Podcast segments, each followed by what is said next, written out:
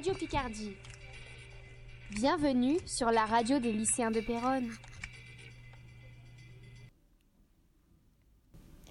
Is London a global city? We have sent three of our reporters, Glaçon Pauline, Le Guy Emily, and Lalo Agathe, in London to answer this question.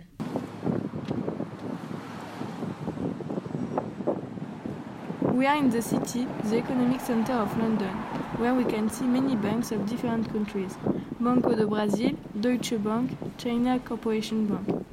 People that we see are businessmen and women who work fast, are connected on their phones. Many cameras watch this modern district. Then our reporters go to the British Museum to interview some tourists about what they think of London, a global city. Where do you come from? I'm from China. Okay. uh, do you think London is a cultural city?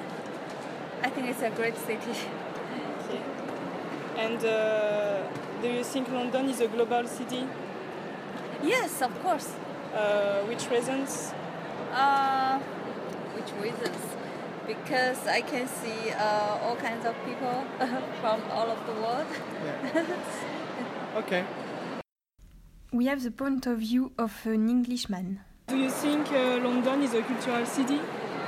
Yeah, sure. Yes. And a global city? A global city. Yeah. Yeah, sure. Can you develop why?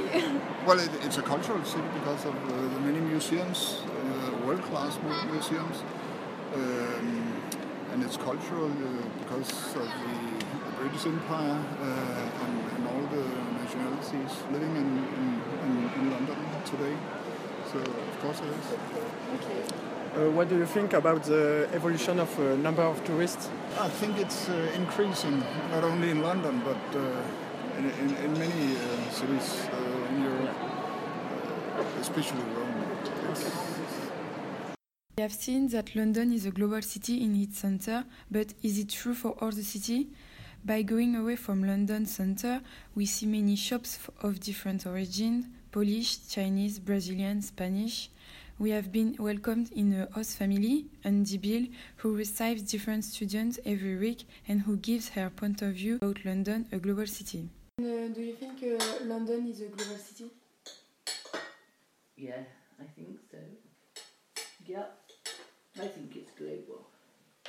Because we have every nationality in the world living in London, and we have every tradition in the world in London. Um, so it's, it's a city of the world. And uh, do you think the number of tourists increase?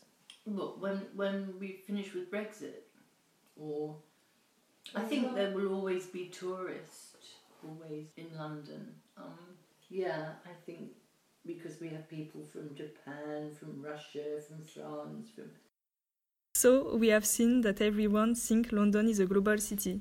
But is the Brexit a problem for the tourism in the UK? Andy thinks this is not a problem for England, but points of view are divided in the country. PNF Radio Picardie.